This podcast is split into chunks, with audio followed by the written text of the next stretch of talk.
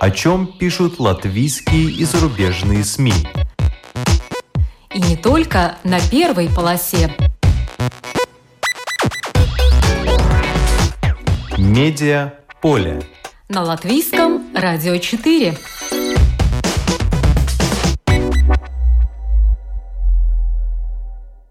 Здравствуйте! Вас приветствует Марина Ковалева. В эфире программа «Медиаполе». Человек, преодолевший страх высоты и ставший слэклайером. И человек, сменивший логистику на виноградарство. Главный редактор журнала VIP Lounge Елена Шейнина расскажет о людях, которые не просто мечтают, но и воплощают свои мечты. И при железных дорогах лучше сохранять двуколку, говаривал Козьма Прутков. След Козьмы Пруткова обнаружен в заброшенном уголке Латгалии. Ксения Загоровская, автор журнала «Открытый город», расскажет о поместье Лаборж Жемчужниковых под Резекне и тем, чем заинтересует читателей и в новом году. Для начала обзор некоторых других публикаций. Среди 18 тем рождественского приложения журнала The Economist одна посвящена истории экономики ресторанного бизнеса. Когда закрываются рестораны, а в пандемию даже лондонский ресторан французской высокой кухни «Ля Гаврош» был вынужден отменить знаменитые ланчи и лишился менеджера – многие люди осознали, как им не хватает ресторанов, где происходят свидания и сдабривается почва для будущих сделок. К тому же в хорошем ресторане вы можете путешествовать, не путешествуя. Ужинать в ресторане всегда было дороже, чем дома. В США, например, в 30-е годы 20 века на 25% дороже, а в 2014 уже на 280% дороже, чем дома если сходить в мишленовский ресторан где-нибудь в Калифорнии. Впрочем, учитывая реальные расходы на ужин дома, не стоит забывать так называемые теневые траты, а именно время на закупку и время на готовку – предрождественское время бронирование мест в ресторанах в мировом масштабе было почти на допандемийном уровне. А вот в долгосрочной перспективе будущее ресторанов туманно, пишет The Economist, отмечая, что уж слишком многие привыкли за это время заказывать еду на дом или готовить сами. Выход для ресторанов – делать ставку на тех, кто любит ужинать в обстановке романтики, гламура и любви. О двух красавицах из этногруппы Тау Тумейтас, Асната и Аурелии Рансаны пишет журнал «Майя Свесис». Две сестры взмыли ввысь стремительно, как комета, выдавая одну песню за другой – на выставке «Экспо» в Дубае к ним на сцену поднялся даже шейх, чтобы поблагодарить за песню с упоминанием Аллаха, которую сестры Рансаны исполнили на арабском языке. Это прославило латышских девушек во всех арабских медиа. А журнал «Ир» пишет о выпускнице школы Домского собора, 22-летней Грете Грантене, которая победила в популярном телешоу «Талантов» X Factors и начала сотрудничество со знаменитой студией звукозаписи Universal Music.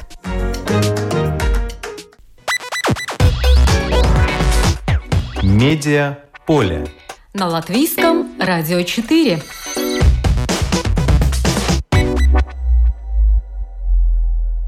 Под Новый год, сидя у елочки, любуясь мерцанием огоньков и дождика, невольно задумываешься о том, каким бы ты хотел, чтобы был наступающий год. Что мне нравится в моей жизни, а что нет, а что бы такого сделать, а что бы изменить, а какую же мечту, наконец, осуществить.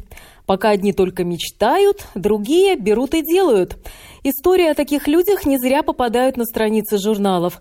Кого-то ведь они могут вдохновить на, возможно, рискованные поступки – которые в корне меняют жизнь, но делают ее счастливее. Я созвонилась с главным редактором журнала Lounge Еленой Шейниной. В ее журнале частенько появляются статьи о таких людях. Не обошлось без них и в последнем номере уходящего года. Человек, преодолевший страх высоты, и человек, сменивший логистику на виноградарство. Сейчас узнаем о них побольше. Здравствуйте, Елена. Здравствуйте. Я понял, не хочу делать на высоте никакую работу. Хочу, чтобы моей работой была сама высота. Эти слова принадлежат Удису Чакарсу. Именно его вы выбрали в качестве героя для интервью. Чем он вас так пленил? Угис Чакарс человек действительно совершенно обаятельный вообще в личном общении, но совершенно завораживающий своим увлечением, которое со временем стало его профессией и, в общем-то, его образом и стилем жизни. Когда мы начинали делать этот номер, как центральным материалом которого должен был стать очередной список самых успешных предпринимателей Латвии, и он там таки есть.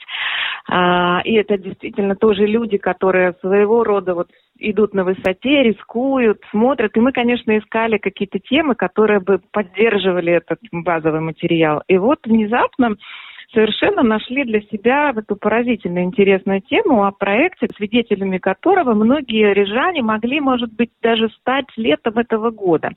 Ибо летом этого года был реализован очень интересный проект, называется «Человек наверху». Вот его инициатором конкретно стал э, наш герой этого номера Угис Чакарс, который со своей командой Slackline LV придумал показать всем, что такое вот э, его хобби и его одновременно жизнь. Это slackline.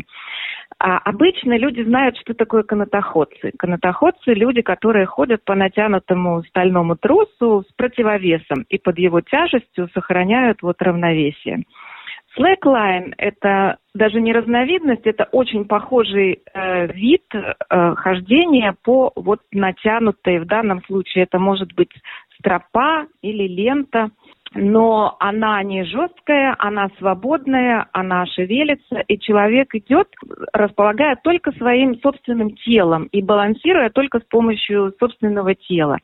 И вся идея, собственно говоря, что нас так вот приворожило в этой теме, заключается в том, что человек прежде всего должен перебороть свои страхи, свои предрассудки и бросить вызов самому себе – что для меня было, конечно, открытием. Я до сих пор в это не верю. Вот жду лета, когда, наверное, можно будет это попробовать, потому что Угис уверяет, что это способен сделать каждый человек.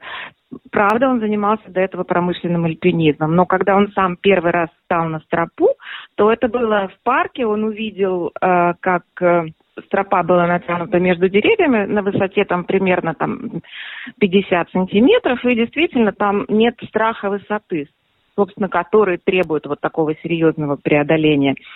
Но потом он как бы стал все больше уделять этому внимание, стал ездить по миру, знакомиться с такими же фанатами этого, наверное, можно назвать это и видом спорта в том числе и изучать его разновидности, а их довольно много. И вот он потихоньку стал самому себе ставить все более сложные задачи, но у него был опыт, опыт баланса и своего тела. Но что важно, когда он занимался промышленным альпинизмом, и, кстати, в этой области можно получить в образовании профессиональное, в отличие, например, от того же слэклайна, он вдруг понял в какой-то момент, что он боится высоты.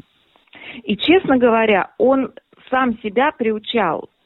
В это трудно поверить, но действительно человек может преодолеть в себе вот то, что кажется совершенно каким-то там первобытным э, инстинктом, да, то, что кажется непреодолимым. Но на самом деле, если контролировать не только свое тело, но и свой разум, то человек способен на совершенно фантастические вещи. Я тоже однажды проходила по парку э, у Дома конгрессов, и там тоже была натянута эта лента, и такие веселые ребята, они мне предложили попробовать. Лента эта была совсем э, не широкая, и была она натянута на высоте, ну, я думаю, не больше, наверное, 15 сантиметров, то есть совсем низко-низко к земле.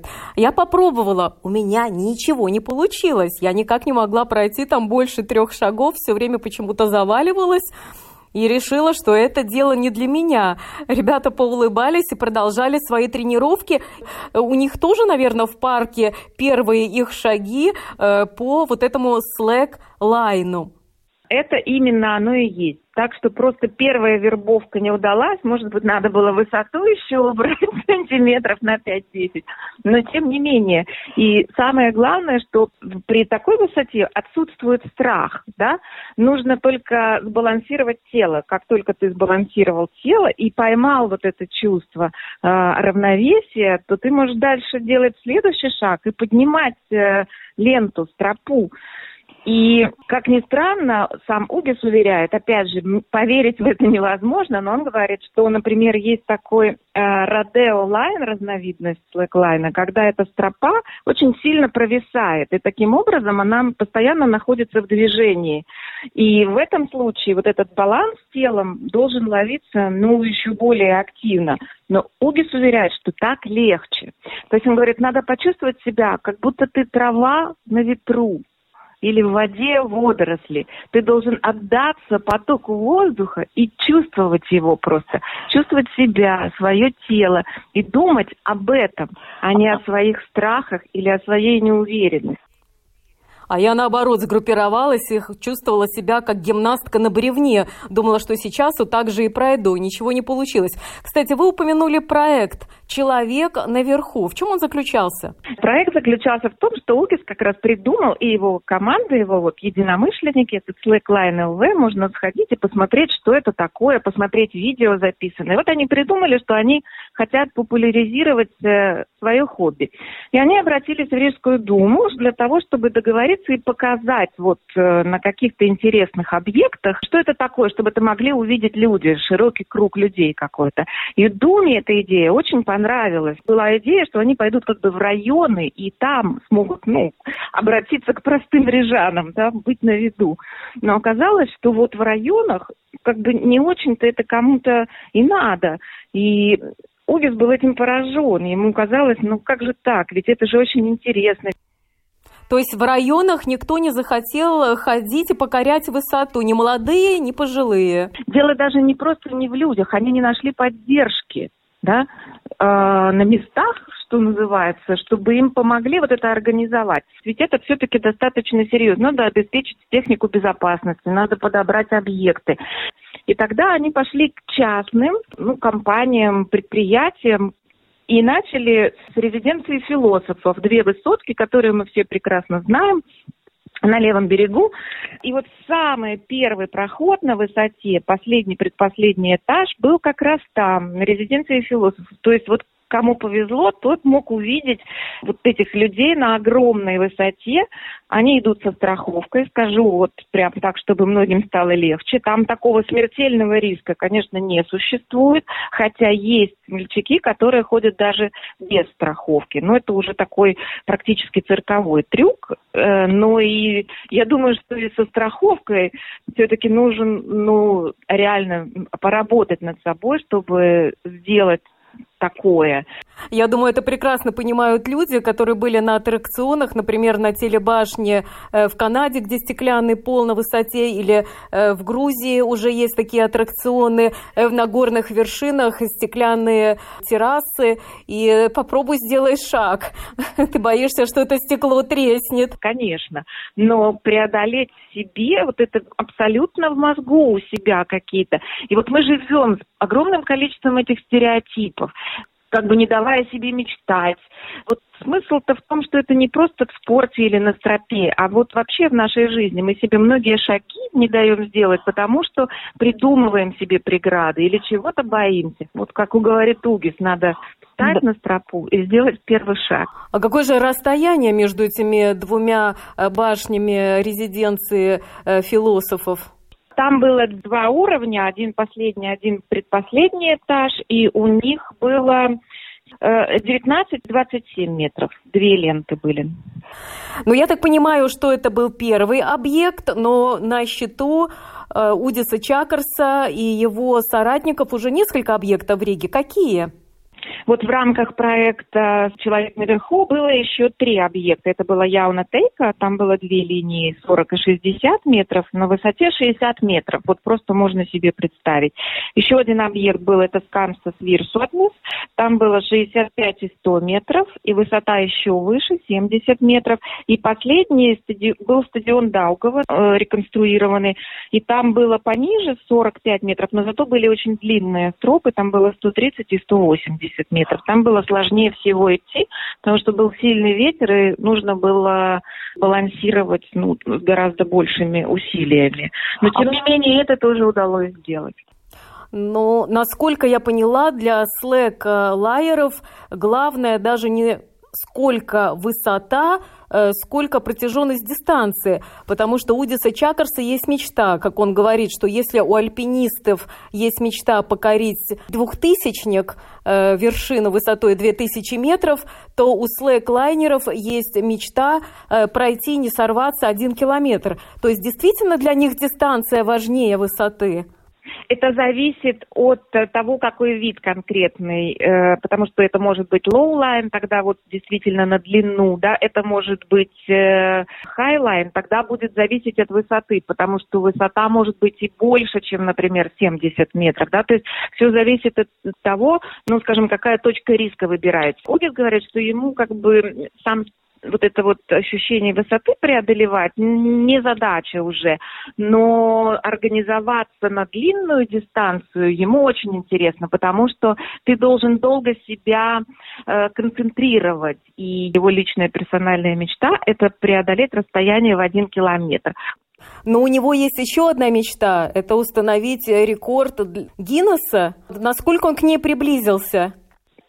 Как бы они постоянно в работе и постоянно что-то придумывают. И, честно говоря, у них хорошая команда, и сейчас в странах э, Балтии сложился такой целый как бы кружок, они приезжают на вот эти проходы, например, из Литвы, из Эстонии. В Литве сейчас есть такая достаточно э, серьезная команда слэклайнеров. То есть я думаю, это будет такое командное движение, потому что рекорд Гиннесса был нужен, конечно, такой интересный, заманчивый трюк. Ведь была идея, например, соединить Министерство земледелия с Вантовым мостом. Или, например, Светбанк э, с башней Петра. Ну, это крупные проекты, на которые, видимо, нужно очень серьезное еще и разрешение получать. Конечно, поэтому... тем более, что маршрут от церкви Петра до Светбанка, он еще и Даугаву пересекает. То есть это вообще что-то невероятное. На такой аттракцион может съехаться пол Европы, чтобы на это поглазеть, потому что это что-то невероятное для наших мест. Ну, я думаю, как бы как в случае с любой мечтой, ведь главное, чтобы она была, а иногда человек по дороге к своей мечте делает э, много чего такого невероятного, что, в принципе, уже не так и важно, достигнет он ее или нет. Ведь это высшая точка, к которой мы стремимся. Одного тянет к небесам, другого тянет к земле. Еще один герой – это человек, сменивший логистику на виноградарство. Расскажите об этом это не просто герой, это такая даже семейная пара, героическая, если можно сказать, из Санкт-Петербурга, потому что они действительно совершили в чем-то героический поступок, а в чем-то он очень понятный и логичный, во всяком случае, для них самих. Это Наталья и Станислав Зингеренко, которые в какой-то момент оставив логистический бизнес, который он долго и успешно, между прочим, развивался, вдруг э, осознали, что они бы хотели быть ближе к земле и в идеале эта земля должна была находиться в Бордо. И все это, вот этот проект закончился тем, что они приобрели виноградник в Бордо, а конкретно в Центр-Миллионе, переехали туда, и Станислав буквально с нуля сам то есть ну, из логистики поменять сферу деятельности э, на производство и даже не торговлю вином, а именно создание вина. То есть он с самых-самых азов э, начинал и вплоть до сегодняшнего дня делает все до, мельчайших операций сам, во всем участвует и знает все этапы создания вина. И сегодня он и его супруга, его семья – владеют, управляют э, Шато Ля Фивье называется. И это действительно прекрасное вино, правобережное. Он абсолютно осознанно выбирал, потому что он знал, какой стиль вина ему нравится, где должно быть это хозяйство. Они долго его искали, наконец нашли, переехали пять лет он учился, чисто винодельческим навыки приобретая. И самым трудным для них было освоить на нужном уровне французский язык э, для того, чтобы стать своими, потому что это действительно глубинка, это настоящее сельское хозяйство, пусть и Франции. И им нужно было как бы прописаться им удалось это сделать, и сегодня они, может быть, и не ощущают себя французами, но они чувствуют себя абсолютно на своем месте. И они говорят, что такое чувство, что мы вернулись к своим истокам. Вот так неожиданно люди находят их далеко от дома. Интересно было бы поинтересоваться у Натальи Станислава Зингеренко, смотрели ли они фильм «Хороший год». Этому фильму уже лет 15, но я лично все равно смотрю его с удовольствием и очень часто с Расселом Кроулом и Марион Котияр. Э, тем, кто не смотрел, это как раз-таки про одного английского человека, работающего на бирже, который решил все бросить и все-таки вернуться во Францию, э, в поместье, заниматься виноградом. Очень такой романтичный фильм, красивый красивая история любви, э, но на самом деле потом после этого фильма я посмотрела документальный фильм «Как делают шампанское», где аристократы в резиновых сапогах в дождь бегут на свои виноградники, чтобы спасать виноград, что они так же, как и простые рабочие, которые они нанимают, занимаются этим виноградом, столько труда, а потом смотрят, как это все продать, а удалось, не удалось. На самом деле это огромный труд. И также из этой статьи следует, что э, в этом шато Э, семьи Зингеренко вместе с самим хозяевом работают всего три человека. Да, это основной как бы такой костяк, а на сезонные работы привлекаются сезонные рабочие, но основные такие вот постоянные люди, это действительно три человека. Мастер погреба, который, собственно говоря, ведает магией создания вина, еще один его помощник, и вот, э, собственно говоря, сам Станислав, который администрирует, э, берет на себя стратегические функции решения, принимает, ну, то есть управляет этим поместьем.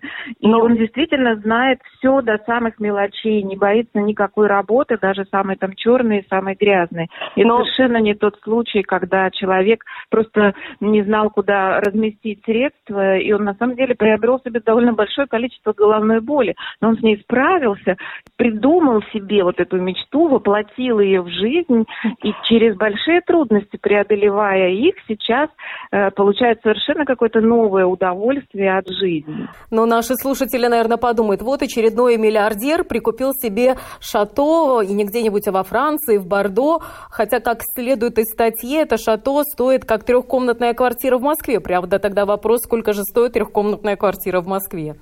А, ну, цифры, наверное, смотри, конечно, всегда зависит от того, какая квартира и какое шато. Но они покупали шато с некоторыми, э, скажем, проблемами не надельческого свойства, а, скажем, семья просто не, как раз захотели уйти из бизнеса, поэтому они его так долго искали. Конечно, в Эмильоне очень дорогие земли, и элитные виноградники стоят, стоимость одного гектара исчисляется, конечно, миллионами, но и стоимость квартиры в Москве это тоже как бы не за квадратный метр миллион, конечно, но это цифры, которые можно так или иначе сопоставлять.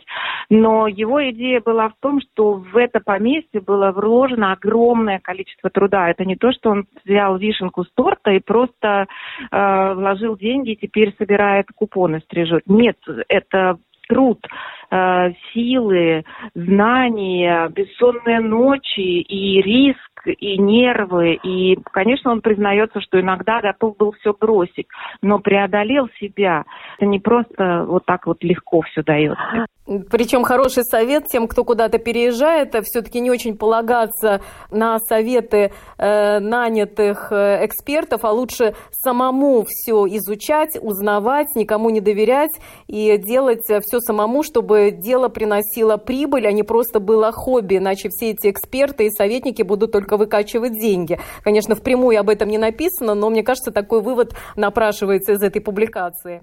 Ну да, он, в принципе, именно так и говорит, что если человек все-таки хочет рассматривать это как бизнес серьезный, то он обязательно должен контролировать все, особенно на начальном этапе, Прежде всего, он сам заинтересован в лучшем результате.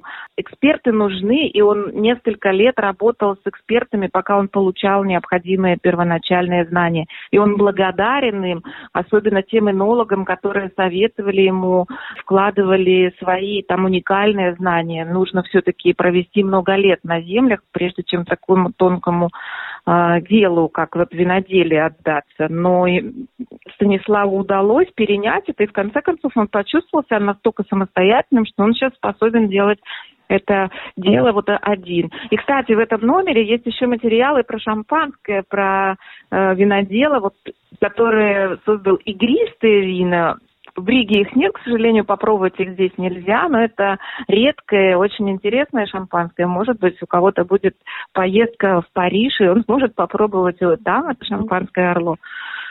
Да, но вывод один, чтобы осуществить э, свою мечту, надо много работать, а осуществление мечты вовсе не избавляет вас от тяжкого труда. Но по мне так не в праздности счастья, а как раз-таки в созидательном труде. Елена, а что бы вы хотели пожелать э, нашим слушателям накануне Нового года?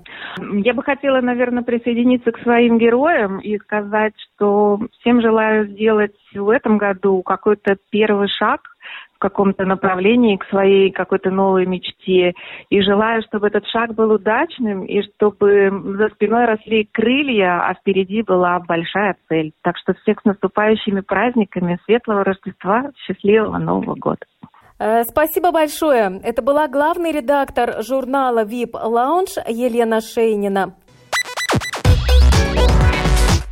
Медиа поле. На латвийском радио 4.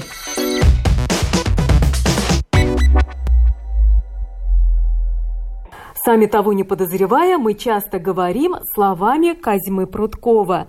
«Если хочешь быть счастливым, будь им, смотри в корень, что имеем, не храним, потерявши, плачем, век живи, век учись, копая яму другому, сам в нее попадешь». Так начинается статья в декабрьском номере журнала «Открытый город» под названием «Отец Козьмы Прудкова жил и похоронен в Латгалии». Автор публикации Ксения Загоровская. Я созвонилась Ксении, чтобы узнать подробности, каков же латгальский след в судьбе этого литературного персонажа. Здравствуйте, Ксения. Добрый день. Благодаря кому вам удалось узнать и написать эту интереснейшую статью о латгальском следе одного из создателей Казьмы Прудкова? Получилось так, что во время нашей поездки в Латгалию мы завернули в Рызыкненскую старообрядческую общину и познакомились с ее руководителем Владимиром Никоновым. Он известный краевед, очень хороший фотограф и увлеченный патриот своего края, который собирает множество интересных фактов, обобщает их, издает книги. И вот разговор зашел о том, что неподалеку от Рызыкна находится усадьба Козьмы Прудкова. То есть, конечно, не самого Козьмы Прудкова, потому что он литературный персонаж, а одного из авторов этой литературной маски, которая стала самым известным розыгрышем XIX века. И, конечно, мне было очень интересно. Я попросила Владимира Никонова, не может ли он нам показать вот эти места, где, собственно, и создавался, даже не только, ну да, создавался этот образ, наверное, громко сказано, но где родились очень многие афоризмы и стихи, и басни Казимира Прудкова.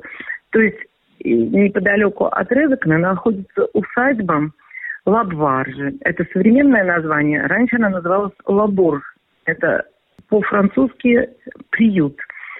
И эта усадьба была куплена в 1870 году. Ее купил Александр Жемчужников, один из тех знаменитых братьев Жемчужниковых, которые придумали Козьму Прудкова. Александр, Алексей, Владимир Жемчужникова и Алексей Толстой, их двоюродный брат. Вот они э, придумали этого персонажа, который пережил века. Э, что же сейчас а, находится э, там, где некогда было поместье Жемчужниковых? Ну, поместье уже в том виде, конечно, в котором оно существовало при Жемчужников, оно уже не существует. То есть остались стены, остались руины, и уже вот сквозь э, стенки каменные прорастают деревья, прорастают березы, липы. И осенью, мы как раз там были осенью, даже трудно разглядеть чаще деревьев вот остатки этого дома. По словам Владимира Никонова, который нашел эту усадьбу еще в 1980 году, когда это было не очень-то модно и даже подозрительно, она была когда-то белая, была облицована. Сейчас остались только такие красные кирпичи. Довольно грустное зрелище, конечно. Мы обошли вокруг. Когда-то был парк, сейчас там такие дикие заросли. Но Владимир Никонов, он знает там каждый сантиметр. И он показал нам, где жили окошки, где когда-то жили вот эти поэты, где жили писатели. Конечно, в этом есть такой очень поэтический настрой. Любопытно, что вообще поиски свои Владимир Никонов начал с церкви. Там в этом поместье была построена домовая церковь. Небольшая церквушка домовая, которая была построена для того, чтобы похоронить там маленького сына Жемчужникова, который умер в младенчестве. Мальчик был сначала похоронен в Вилзенбергской церкви неподалеку. Это там же, где похоронен генерал Кульнев. И Александр Жемчужников много сил, и внимания и времени уделял тому, чтобы привести в порядок эту Кульневскую церковь. А когда домовая церковь э, в поместье Лаборж была достроена, тогда прах перенесли, сына перенесли туда и осветили ее в честь Владимира. И она стала, по сути, такой фамильной усыпальницей Жемчужниковых. И там же был похоронен и сам Александр Жемчужников, которого с полным правом можно назвать отцом Козьмы Прудкова, и его жена Наталья Сергеевна. И однако интересно, что никаких следов их могил до сих пор не сохранилось. Вот настолько эта церковь оказалась на перекрестке разных исторических событий. Там и Первая мировая война оставила свой след, и революция, и Вторая мировая война – и от этой церкви сейчас совершенно ничего не осталось, только можно угадать контуры, где она когда-то стояла, и усилиями местных э, патриотов, местных краеведов и при непосредственном участии Никонова там был установлен поклонный крест на месте алтаря. Она когда-то горела, эта церковь, во время войны, но потом уже остатки кирпичей, остатки кирпичных стен буквально растащили по кирпичку на строительство Рызокнинского молочного комбината. Но любопытно, что эта церковь сохранилась на полотне Николая Богданова-Бельского. У него есть такая очень трогательная работа. Несколько девочек стоят, в руках свечки держат и стоят э, в церкви. Работа так и называется «В церкви». И она именно написана вот в этой самой исчезнувшей церкви. Физически даже не сохранилась фотография ее. То есть она, можно сказать, исчезла бесследно. Да, и э, здесь, я думаю, важно отметить, э, что до Второй мировой войны эта церковь э, тогда была действующей, и здесь служили такие известные представители Латвийской православной церкви, как архиепископ Иоанн Помер – это первый латышский святой, мощи которого сейчас хранятся в Рижском э, соборе Рождества Христова на улице Бривибас. И также в этой церкви служил Кирилл Заяц, тоже известный э, священник. Он стал в дальнейшем основоположником знаменитой Псковской миссии. Так что тоже очень известный человек. Да, это было такой, вот вообще это поместье Лаборж было центром культурной и общественной жизни. Вот во времена самих Жемчужниковых, это конец 19-го, начало 20 века, и затем второй вот всплеск своей популярности она пережила в 1920-30-е годы, когда хозяйкой стала наследница э, Жемчужникова Александра Мария Александровна Лощинина. А, вы упомянули, что а, Лаборж был центром э, культурной жизни. Вот кто здесь бывал в качестве э, гостей и что происходило э, именно в этом поместье? В этом поместье постоянно жил Александр Жемчужников. К нему приезжали его братья Алексей и Владимир. Кроме того, здесь бывал Алексей Толстой. Вот все эти четыре человека, это творческий квартет – создали Козьму Прудкова. Они были друзья и родственники, и поэтому они постоянно гостили, бывали в гостях друг у друга. Там проходили такие дружеские встречи, беседы. Они приглашали гостей из соседних поместьев. Например, соседнее поместье было Румторт, известное поместье было Малново, где жили помещики Свечины. Все это был такой один круг – дворян, очень образованных, интеллигентных людей, которые знали толк в литературе, и там проходили такие литературные вечера. Можно сказать, что это было духовное общение, дружеское, одновременно духовное общение. Если при отце там собирались его друзья, то, то при Марии Александровне там уже собирались уже более близкие к нам по времени люди, то есть журналисты газеты «Сегодня», которые посвятили этому поместью целый ряд публикаций. Козьма Прудков в то время э, был очень известный литературный персонаж, да и сейчас, и поэтому не мудрено, что туда стремились э, попасть в Лаборж и журналисты, чтобы написать э, статью об одном из героев этого литературного персонажа. Совершенно верно. В Лаборже частенько бывали журналисты. Это, правда, уже было более поздние годы. 1920-30-е годы, когда там хозяйкой стала Мария Ващинина. И вот тогда это поместье стало центром такой творческой интеллигенции новой латвийской, первой латвийской республики. Там бывали журналисты газеты «Сегодня», артисты Рижского русского театра. Там бывали художники, поэты, писатели. Ну, это, конечно, так поэтически звучит, но на самом деле это было немножко отчасти продиктовано практической необходимостью. Дело в том, что уже после аграрной реформы многие земли были национализированы, и как-то владельцам поместья нужно было как-то жить. И вот они придумали такой способ, они сдавали в аренду комнаты в своем доме. И поскольку у них был очень широкий круг знакомых среди русской интеллигенции творческой, рижской, все очень охотно туда приезжали занимали эти комнатки, жили кто по неделю, кто месяц, кто несколько дней. И, в общем, на газете «Сегодня», если поискать, сейчас архив этот дигитализирован, там можно найти репортажи из этого поместья, видны фотографии, даже по фотографиям таким черно-белым, уже потускневшим, видно, какая там веселая атмосфера царила. То есть они там не делились на хозяев и дачников. То есть все была такая одна интересная, дружеская, очень творческая компания. Вот написано, что в Лаборже была уникальная библиотека. Вам что-нибудь известно о ее судьбе? Никонов изучал следы этой библиотеки, практически от нее не осталось ничего. Дело в том, что в 1944 году там был устроен военный госпиталь, и усадьба тоже горела. И после того, как там был госпиталь, наверное, там, я думаю, тем раненым давали читать, а может быть, я даже не исключаю, что, может быть, и топили печку этими книжками, потому что, ну, было просто холодно и было очень суровое время. Потом какие-то книжки, как рассказывал мне Никонов, попали к жителям, к окрестным жителям. Те, кто интересовались, они пытались как-то сохранить эти книги, может быть, у себя дома, придержать в библиотеке. Просто единицы сохранились из этих книг. Самое главное, что сохранился словарь Брагауза и Эфрона энциклопедический. Вот он сейчас находится в Резакненской библиотеке, как хранится там, как ценность. Но, в принципе, это почти единственное из того, что удалось сохранить. Кстати, там возле, как раз неподалеку от церкви, находится братское кладбище, где 71 могила.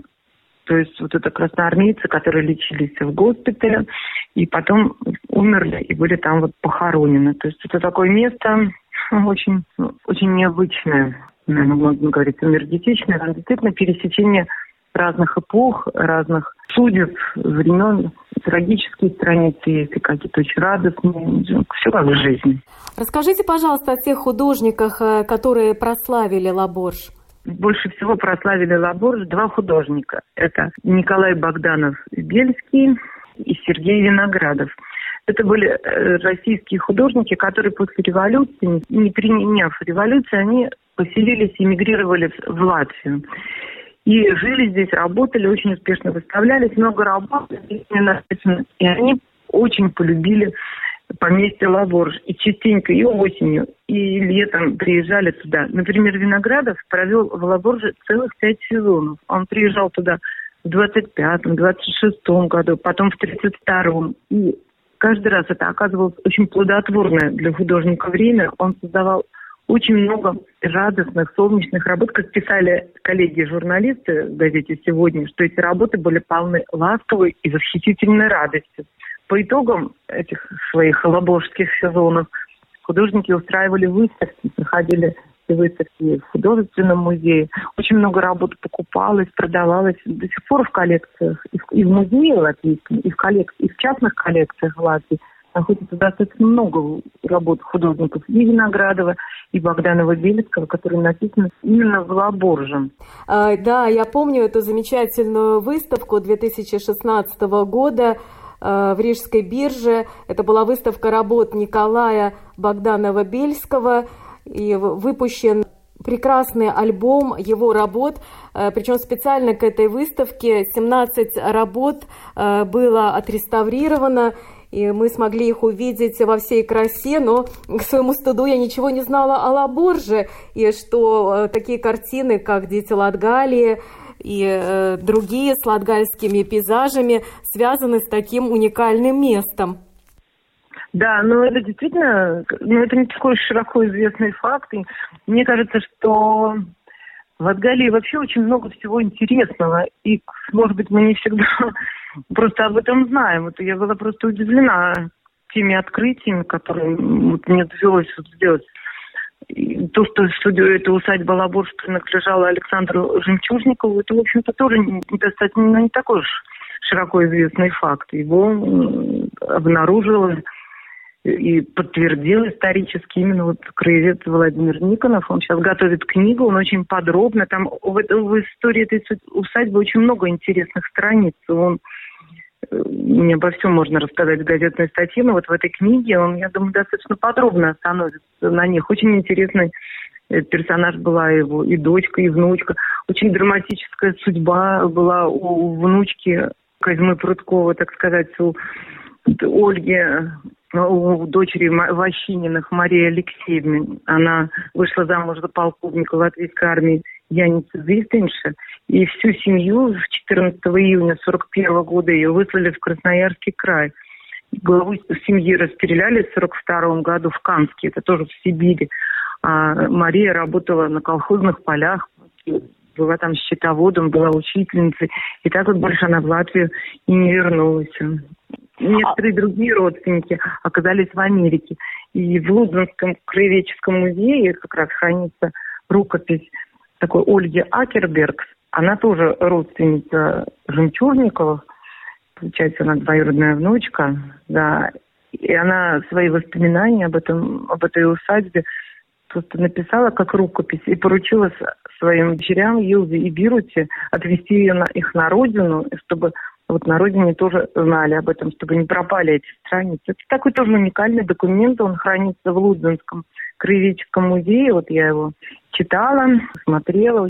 Это очень трогательная семейная история, которая часть большой истории страны. А кому сейчас э, принадлежит э, то, что осталось от усадьбы Жемчужниковых? Принадлежит э, эта усадьба одному местному жителю, который был полон желания восстановить ее, но, к сожалению, это все-таки очень большой, очень неподъемный труд, чтобы ее восстановить. И, честно говоря, я вот смотрела на эту усадьбу, конечно, очень жалко, что она пропадает и все, но а вот если ее восстановить, это все-таки нужно придумать как, какое-то ей назначение, правда, она должна эту функцию выполнять, может быть, там, или туристическую, или какую-то требует огромного вложения средств. И мне кажется, что в ближайшем будущем не светит ей возрождение вот в таком физическом смысле, в материальном смысле. В духовном смысле, может быть. А Резакнинское самоуправление не проявляло ли какого-то интереса? Возможно, можно было привлечь европейское финансирование, э, восстановить эту усадьбу, и, которая служила бы потом образовательным центром или каким-то туристическим объектом.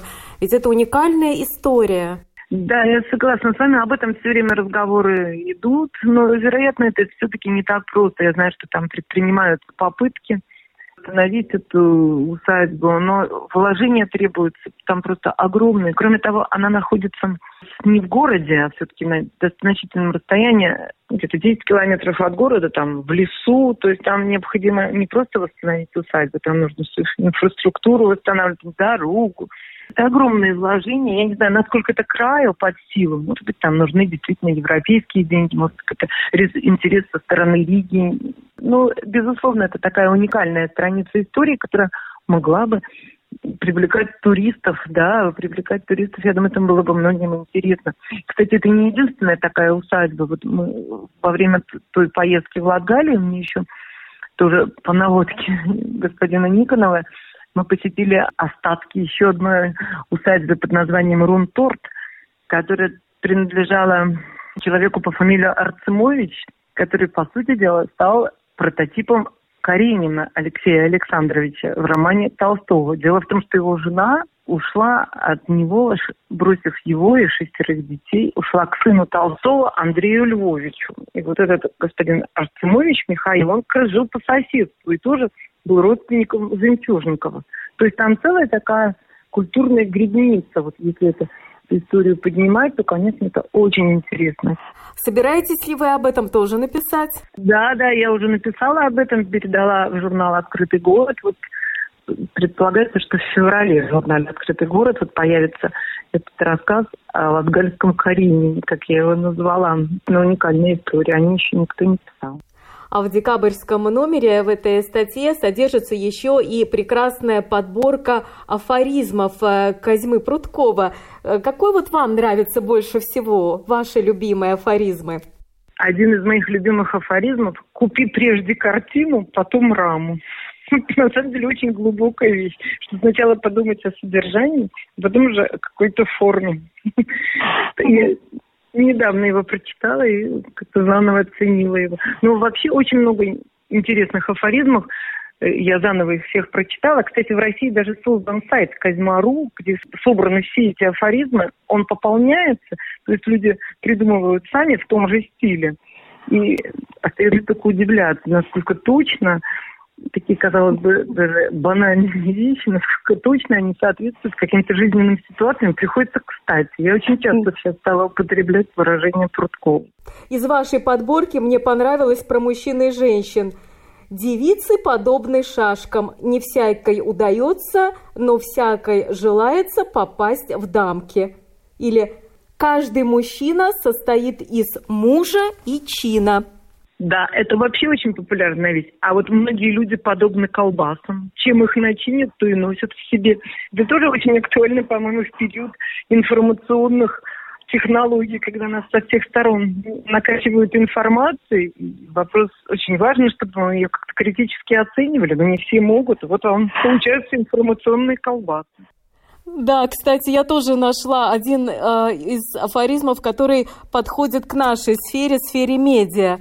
Всякая человеческая голова подобна желудку. Одна переваривает входящую вонную пищу, а другая от нее засоряется.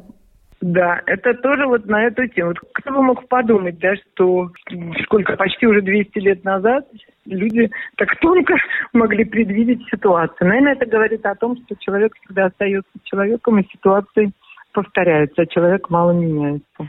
Нашла я и несколько афоризмов э, таких зимних и рождественских. Чувствительный человек подобен сосульке. Пригрей его, он растает. Да, чудесно. Или в здании человеческого счастья дружба возводит стены, а любовь образует купол. Вот такой вот храм получается. Да, это храм получается. Еще одно скажу, не во всякой игре тузы выигрывают. Неожиданно так-то. Да, замечательно. Ну что ж, э, что бы вы хотели пожелать э, накануне Нового года, Рождества э, нашим слушателям? Ой, оптимизма, здоровья и чувства юмора. Спасибо. Это была Ксения Загоровская, автор публикации «Отец» в кавычках Козьмы Прудкова «Жил и похоронен в Латгалии», которая опубликована в декабрьском номере журнала «Открытый город». Чем колбасу начинишь, то она в себе и носит, говаривал Козьма Прутков.